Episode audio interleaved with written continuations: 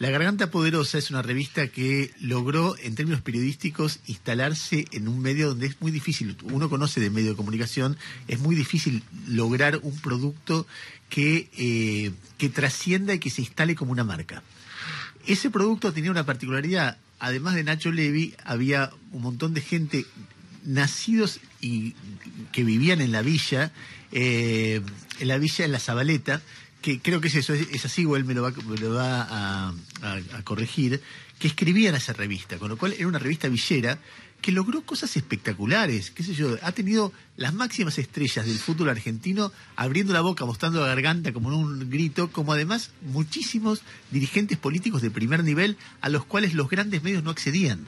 O sea, lograba primicias que eran muy impactantes, esto visto del lado periodístico.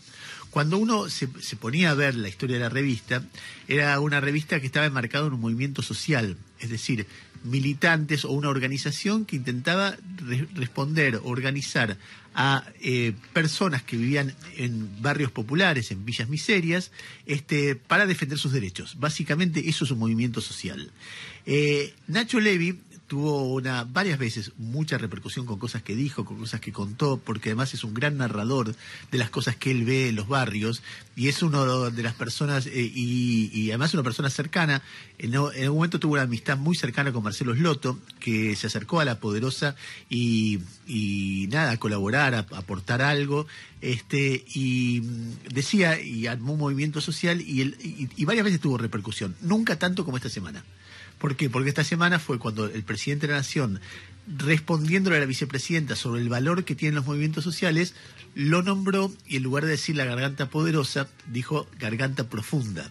Después aclaró, no sé si tenés el audio ahí, a ver, escuchen el, momento en el cual eh, Alberto Fernández se refería a la poderosa. Dale. Ahí veo al compañero de garganta profunda. Como él, miles, poderosa. No, profunda no, poderosa, poderosa. Poderosa, poderosa, poderosa, poderosa, poderosa. Pero, pero profunda también, ¿eh? porque la verdad es que nos enseñaban en esas revistas muchas cosas que eran ocultas por otros medios. Ignacio Nacho Levi está en línea con nosotros. Nacho, es un gusto saludarte. ¿Cómo te va? ¿Qué tal, Ernesto? Un gusto también, che, para mí. Me, me, imagino que lo volvés a escuchar y te volvés a reír como se ve en el video, ¿no? Sí, qué sé yo. Eh, el furcio da risa, eh, las consecuencias y un poco lo que decía vos en la presentación, es un poco triste, ¿no? Pensar que alcance este nivel de revuelo y, notoriedad, eh, un paso en falso en un discurso en la oratoria, cuando estamos intentando permanentemente poner en agenda un montón de problemáticas de fondo que parecen sectoriales o que tienen que ver con la realidad de los barrios populares, pero que a final de cuentas terminan afectando de una forma u otra el conjunto de la sociedad. Eh, y, no deja de ser gracioso, pero también no deja de ser... No, a ver, ahora, ahora hablamos de eso, pero lo que te quería decir es, a mí me, a mí me dio gracia lo que dijo, lo que pasó, y además creo que debe ser una equivocación, sobre todo de gente grande, bastante habitual, que te sale eso, porque Garganta está muy asociado en mi generación a profunda y no a poderosa. Este, pero vos te lo tomás en el momento, te da mucha risa, se te ve a vos realmente estallando con el furcio de Alberto. La verdad que estaba, estaba sentado, primero aclarar en el marco del lanzamiento del foro de UNESCO, porque hay tanto opinador desde adentro de un estudio que ve la síntesis del furcio y después eh, me ponchan a mí ahí sentado y automáticamente se deduce que es un acto político partidario, la respuesta de Alberto para Cristina. Nosotros somos parte del Consejo eh, del Foro de Derechos Humanos Mundial, que la UNESCO va a hacer el año que viene en Buenos Aires. Estamos ahí para debatir que el narcotráfico sea parte de las problemáticas que se van a abordar. En ese contexto, él comete ese furcio y me sonrío, ¿qué, qué, iba a hacer? Me iba a levantar y me iba a ir, me iba a parar y me iba a decir qué barbaridad. Y por otro lado, eh, la verdad que no me muero de ganas de hablar del furcio, pero lo que se me viene cada vez que lo veo es qué mambo tenemos todavía como sociedad con la sexualidad, ¿no es cierto? Porque imagínate que el tipo hubiera dicho revista Correntada en vez de revista Sudestada, hubiera dicho revista Madrid en vez de revista Barcelona, Hubiera pasado de largo, nadie se hubiera detenido. Ahora el tipo dijo garganta profunda y a los dos minutos cada uno dijo, oh, el presidente dijo garganta profunda. Es como si fuéramos una gran mesa de, colegio primario riéndonos de algo que la verdad no sé si iba para tanto. No puede ser, pero igual es gracioso, te digo que... Sí, claro, pero de ahí, ¿no? A ver, y decías... Eh, que vos estabas ahí para discutir qué pasa con el narcotráfico en los barrios. Sí, eh, la verdad que es un problema que nos viene comiendo el tiempo, la cabeza, las asambleas y la vida en muchísimos barrios populares. Por supuesto que no es un tema nuevo, por supuesto que no es un tema exclusivo de, la Argentina, toda nuestra región de una forma u otra está azotada, pero sinceramente lo que venimos viendo nosotros desde nuestro territorio, desde el mismo lugar que hablamos toda la vida, es una avanzada, una prepotencia del narcotráfico en el último año y medio y en particular en, en el tiempo de pandemia. Si nos preguntás quién fue el gran ganador de la pandemia, sin duda fue el narcotráfico que se comió. Barrios enteros, barrios donde no me atrevería a darte un porcentaje, pero créeme que es altísimo la cantidad de familias que terminaron afectadas de una forma u otra. Y acá el problema se pone profundo, porque cuando discutíamos violencia institucional, por ejemplo, y nos peleábamos con los medios afines a los gobiernos, si era un gobierno más kirchnerista, entonces Página 2 se lo relativizaba, si era un gobierno eh, más macrista, entonces Clarín y La Nación lo vestían de otra forma.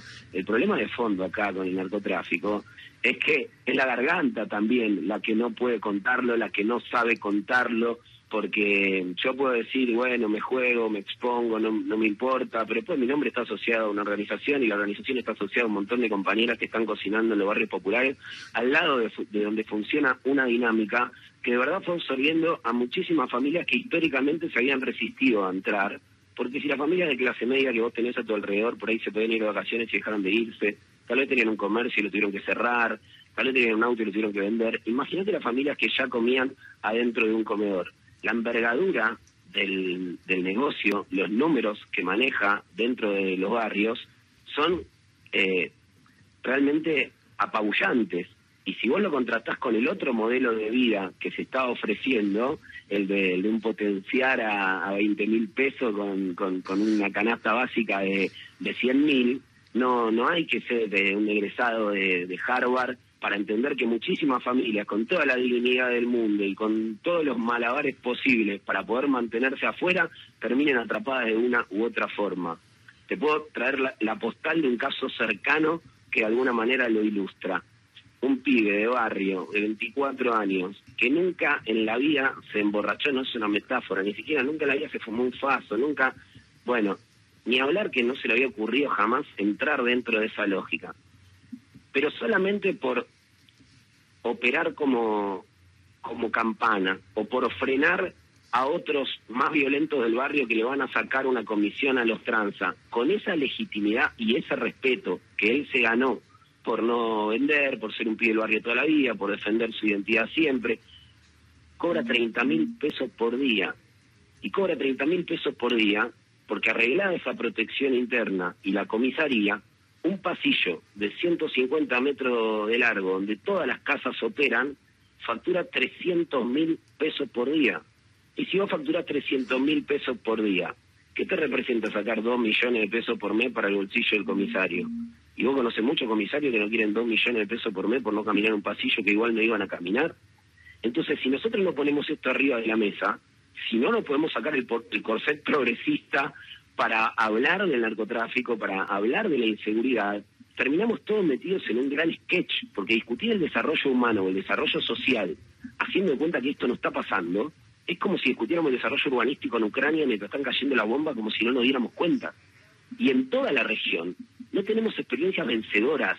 Si yo te digo eh, referentes antiimperialistas, me nombrás mil. Si te digo referentes antipatriarcales, me, me nombrás mil. Si te digo referentes antinarco, no tenemos experiencia de países que vencieron en esa lucha. Nuestra cabeza como que automáticamente divide los países que fueron tomados por el narcotráfico de aquellos donde el narcotráfico todavía no llegó o está llegando.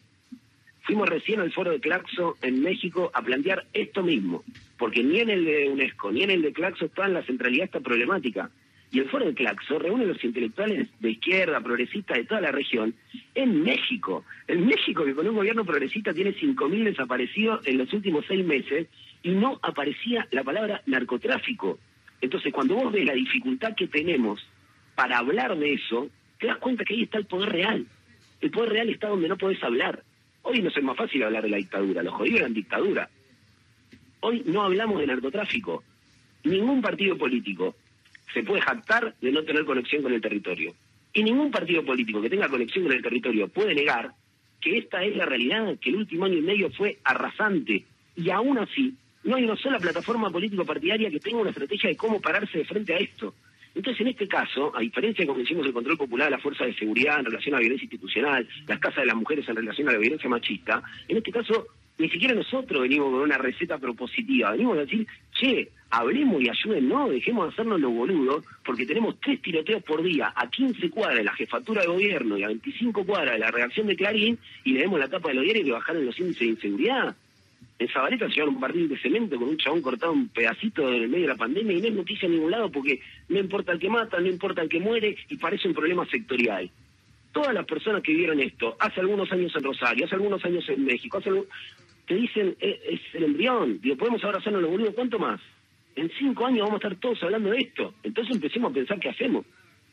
Nacho, eh, quiero entender, eh, porque, porque eso permite entenderlo mejor. El episodio que vos contaste, vos decís, hay un flaco que es un dirigente en un barrio que nunca se plegó al narcotráfico, que nunca... No, no es un dirigente, es un pilito, un vecino. Está bien, un vecino. nunca tomó, nunca tomó alcohol, nunca tomó eh, merca, nunca estuvo vendiendo ni comprando, ni y le pagan 30 lucas por día por... ¿Por qué?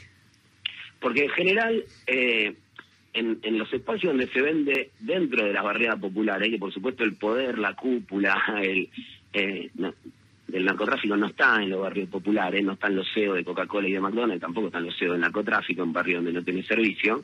Eh, quienes, quienes ahí operan tienen fundamentalmente dos cánones que seguramente tienen que saldar para poder trabajar, entre comillas, que son la comisaría y en muchos casos la protección. La protección se le llama a un grupo, una, una ranchada que en cualquier momento de, la historia podía dedicarse a cualquier rama de la delincuencia, y en este caso lo que hace es apretar a los que venden adentro del propio barrio para dejarlos vender, porque saben que facturan mucho y que entonces le pueden sacar una porción de eso. De acuerdo a cuánto sea lo que facturan, es lo que le sacan.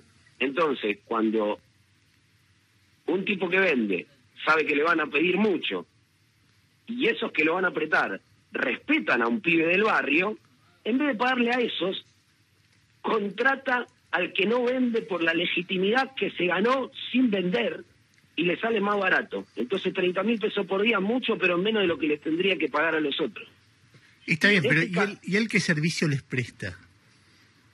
Él hace que cuando viene la protección a pedirle la comisión, no pueda entrar porque se encuentra alguien a quien respeta que le dice, no, acá no, acá mm. estoy yo, acá está este, acá no y ahí se sacó de encima la mitad del problema que tiene para poder operar con la impunidad que operan.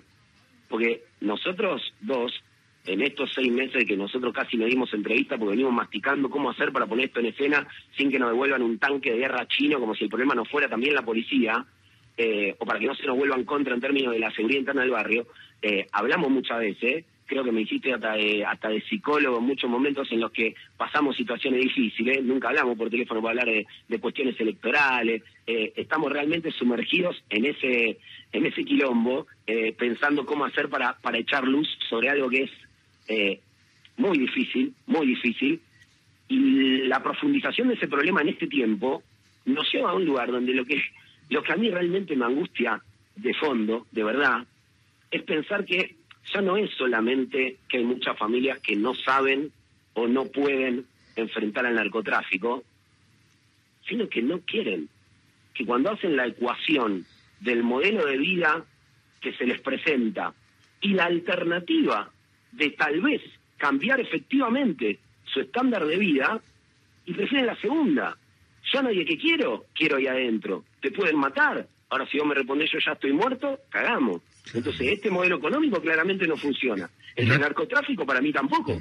Pero vamos a tener que discutir otro. Nacho, ¿Cómo te va? Buen día, Gustavo Gravia te saluda.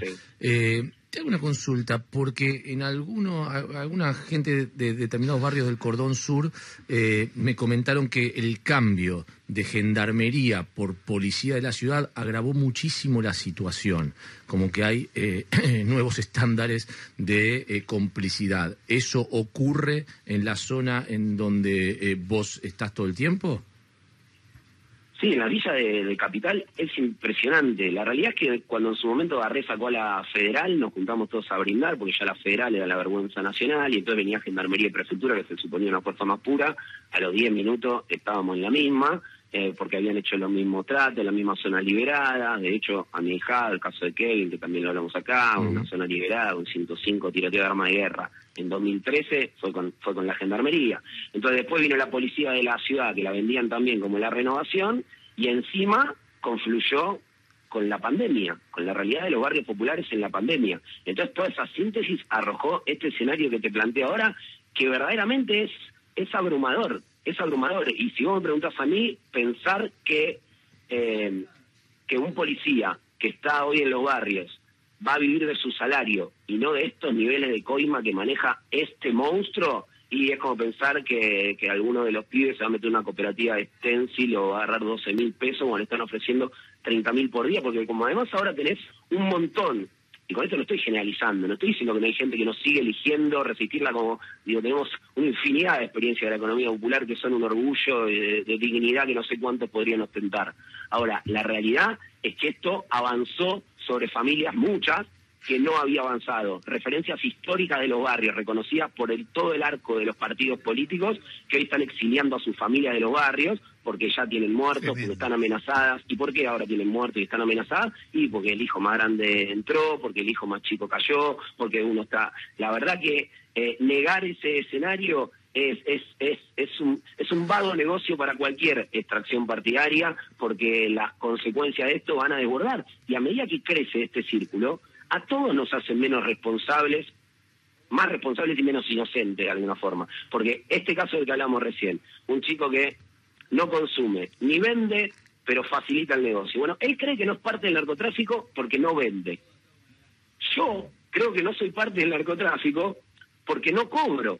Pero si yo estuviera acá, en vez de contando esto, sosteniendo un cliché progre que diga, no, los barrios, la organización comunitaria, pues la gente va a trabajar y va a la escuela y acá vienen a estigmatizar un pequeño porcentaje de narcotráfico que también hay en Nordelta. Sí, siempre fue así, pero ahora se agravó, ahora se puso jodido de verdad. Ahora vos... Nosotros no hablamos de esto, somos la oficina de prensa de ese mismo negocio. Está bien, pero vos le, achacás mucho eh, eh, culpa a lo que ocurrió durante la pandemia. Eh, el Estado te dice siempre, nosotros estuvimos presentes, nosotros estuvimos apoyando a, todos los barrios populares, todos, nadie perdió ingresos, eso entonces no se, no se visibilizó así. A ver, dos cosas. Primero que nosotros venimos denunciando la connivencia de la policía con la violencia en el barrio, porque es difícil hablar de narcotráfico. Eh, con tantas compañeras y tantos compañeros expuestos desde hace un montón de tiempo, desde mucho antes de la pandemia, con absolutamente todos los gobiernos. Y en relación a las políticas del Estado en pandemia, hemos celebrado eh, distintas determinaciones de, respaldo a los más vulnerables, eh, aún a un costo político, a un costo eh, del, del, déficit que entendíamos necesario, pero también hemos sido muy críticos de la falta de respuesta. Adriano Figueroa renunció al Ministerio de Educación después de que nosotros expusimos la interna, porque en otro barrio no es que no llegaba internet, no llegaban ni los cuadernillos, y nosotros nos prestamos a dialogar con el Estado porque necesitábamos respuestas urgentes. Fuimos a Olivos, se subieron los videos que aparecíamos los, zapatistas con todo, con todo el, abanico de, de ministros adelante de nosotros y después no se materializó prácticamente nada de lo que planteamos ahí y también lo publicamos. Yo no lo veía Alberto Fernández desde, el año pasado y tengo un montón de mensajes sin responder en el medio. Entonces yo estoy muy lejos de ir a un acto político partidario a sentarme a aplaudir, porque nosotros no tenemos candidatos, no tenemos funcionarios, somos un movimiento de base con la agenda del territorio. Ahora, ¿cómo no voy a ir a un foro de la UNESCO a pedirle que ahí por lo menos discutan el narcotráfico? ¿Cómo no voy a ir al Estado a pedir que nos dé respuesta? Déjame hacerte una pregunta. El otro día vos escuchaste, seguramente lo viste, además eh, para los movimientos sociales fue realmente un golpe fuerte el discurso de Cristina planteando que hay que dejar de tercerizar la ayuda social y calificando a los movimientos sociales en general, dijo si los viera Evita, mamita, mamita, y planteando que eso no es laburo, que eso no es peronismo, porque el peronismo es laburo, y que se humilla a las mujeres en los movimientos sociales. Bueno, vos escuchaste. Eh, ¿Qué sentiste, qué pensaste después de eso?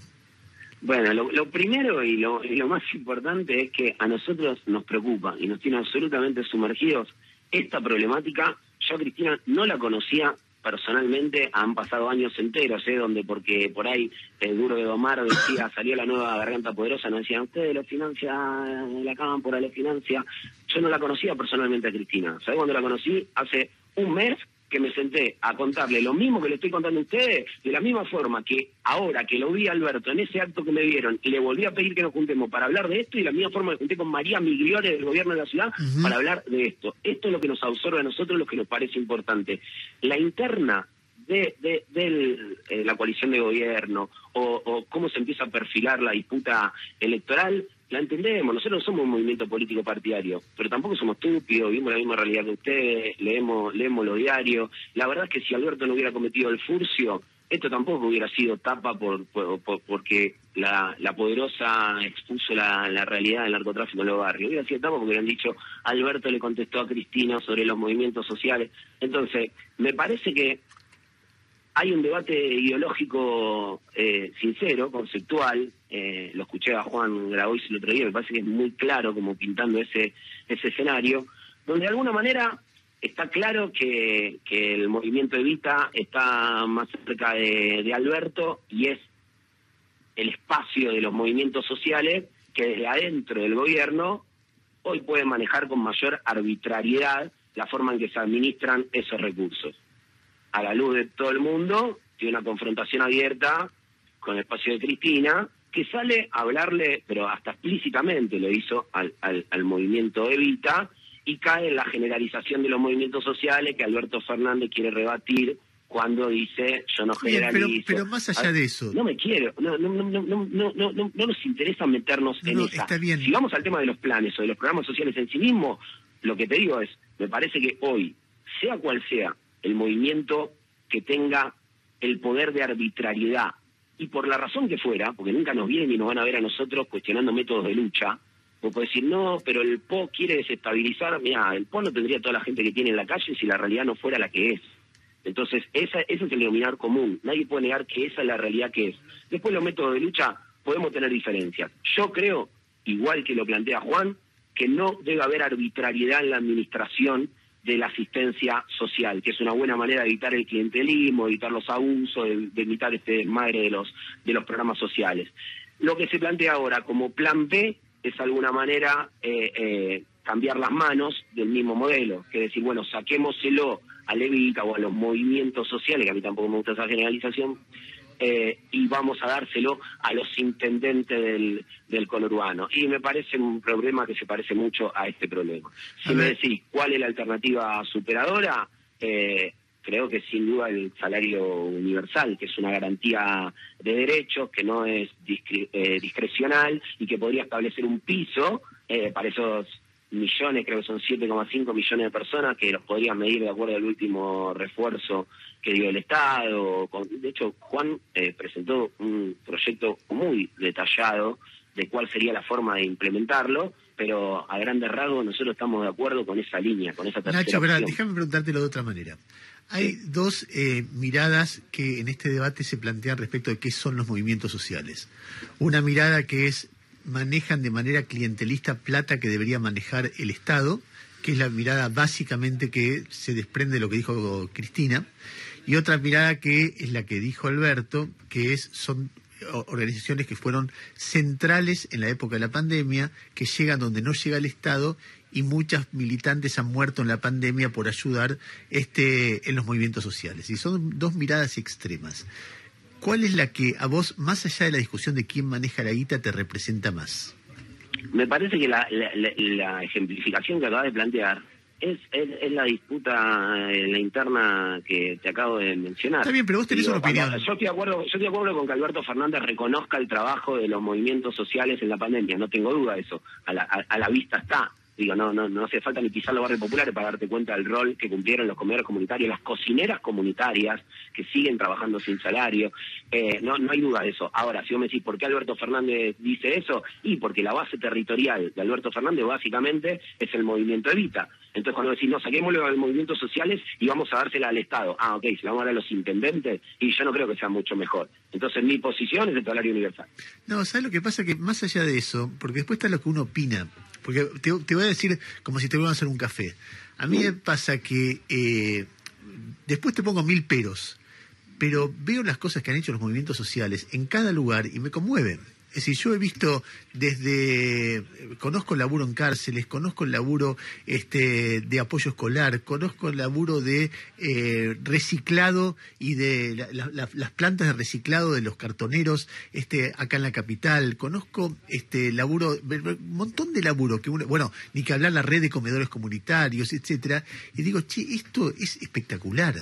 Y bueno, te tomo todo, te tomo todo lo que decís, que es así, pero no sería excluyente de poder acompañar de manera, de manera focalizada, por ejemplo, sosteniendo el potencial los proyectos productivos de la economía popular que efectivamente funcionan, fiscalizándolos, acompañándolos, además de que exista un piso de garantías. No, no, no, no, te estoy discutiendo no te estoy discutiendo el salario universal. Lo que estoy diciendo es que si en lugar de Cristina, la persona que hubiera dicho eso habría sido Patricia Bullrich, la respuesta hubiera sido masiva, contundente y sin encontrar matices. Es decir, esto pues- es esto es una gorilada, esto es facho, no puede se Mira, te voy, a, te, voy a dar un número que, te explica por qué eso no es así. Eh, hay hoy 1.223.537 programas eh, sociales. ¿Sabes cuánto tiene la Poderosa? No, tengo idea, ¿cuántos? ¿Cuántos te imaginas? 1.223.537. ¿10.000? ¿15.000? No, 3.000 el 0,25 aproximadamente. Entonces, plantear la disyuntiva de hoy lo manejan los movimientos sociales, mañana quién, no, hoy no lo manejan los movimientos sociales, hoy se maneja de manera arbitraria desde los espacios que, que tienen acceso a quien hoy eh, dirige la batuta. Entonces hay que romper esa arbitrariedad. Yo no, no, no, es que nos salimos a defender la preponderancia de los movimientos sociales sobre los caudillos históricos de territorio manejado de manera clientelar, porque somos unos naifos porque lo dijo Cristina. No, no, hoy, hoy, no, hoy eso no está repartido entre los movimientos sociales. Yo estuve mano a mano sentado con Emilio, Emilio diciéndome, nosotros sabemos que tenemos una deuda con ustedes, con la UTT, con las organizaciones de izquierda madura. Entonces, no, no es que eso está saldado entre los movimientos, no, no, no, no está defendiendo lo propio ahí está defendiendo la base de lo que es el albertismo en la interna y del otro lado la base de lo que es la otra parte de la interna. Entonces podemos hablar ahora de la interna, pero a mí no me interesa, si entender cuál es la salida de eso, el salario universal, que es la mejor manera que vos puedas acompañar movimientos sociales que tienen cualquiera de los proyectos efectivos que vos mencionabas recién, de una manera mucho más clara, mucho más direccionada. Eh, Nacho, cerrá la nota como vos te parezca. No, agradeciéndoles, agradeciéndoles que, que, que den espacio para poder hablar de esto y pidiéndole a, la clase política que, que, nos hagamos eco, que nos hagamos eco eh, a, a, los sectores más de derecha, más conservadores, al fascismo no le hablamos porque no, tiene sentido, pero sí a, quienes son conservadores de una perspectiva eh, sensata, eh, que entendamos que esto no se resuelve dándole más poder a la policía, que no use nuestro discurso para aumentar la lógica punitivista, y a todos los compañeros y compañeras de todo el arco popular, que por favor recojamos el guante y nos empezamos a acercar, nos empezamos a hacer cargo, porque si nosotros no hablamos de narcotráfico y los únicos que van a hablar de narcotráfico van a ser Patricia Bullrich y, y Miley, y bueno, en 10 minutos sobre esa verdad evidente nos cuelan otras 99 barrabasadas que nos parecen inadmisibles. Y lo mismo pasa eh, con las políticas públicas. Yo creo que cuando vos, porque un gobierno es menos malo o más cercano a lo que vos pensás, pregonás el, el, silencio y no, no digamos porque le haces el juego a la derecha, entonces vos también te callas una verdad evidente. La falta de respuesta para los sectores populares es evidente. Si nosotros no lo, no, lo decimos, viene cualquiera después, dice eso que es obvio y puede decir un montón de otras mentiras que parecen verdades. Entonces, eh, cerraría así. El único juego a la derecha es gobernar como quiere la derecha por si viene la derecha. Nacho, te mando un abrazo y muchas gracias por la generosidad de habernos atendido. ¿eh? Gracias a ustedes. Abrazo Ignacio Nacho Levi, director de la Garganta Poderosa. No profunda, esté hablando aquí con nosotros eh, una nota que tiene que ver con el chiste o con el furcio de Alberto Fernández y de paso con contar cosas que ustedes escucharon, la contundencia que tiene. Eh, decía en la presentación, es un gran cronista, además de un militante, y siempre escucharlo es muy potente, muy poderoso, y además uno aprende cuando te dice, mira, visto del lado de los movimientos sociales, hay discrecionalidad, gana el que esté más cerca del poder, con lo cual no me hagas defender eso, pero tampoco que se lo den a los intendentes, hagamos el área universal en todo caso y veamos cómo se maneja a partir de ahí. En cualquier caso, Ignacio Levi, aquí en Radio con Voz, hablando de ni ahora quién puede ayudarnos.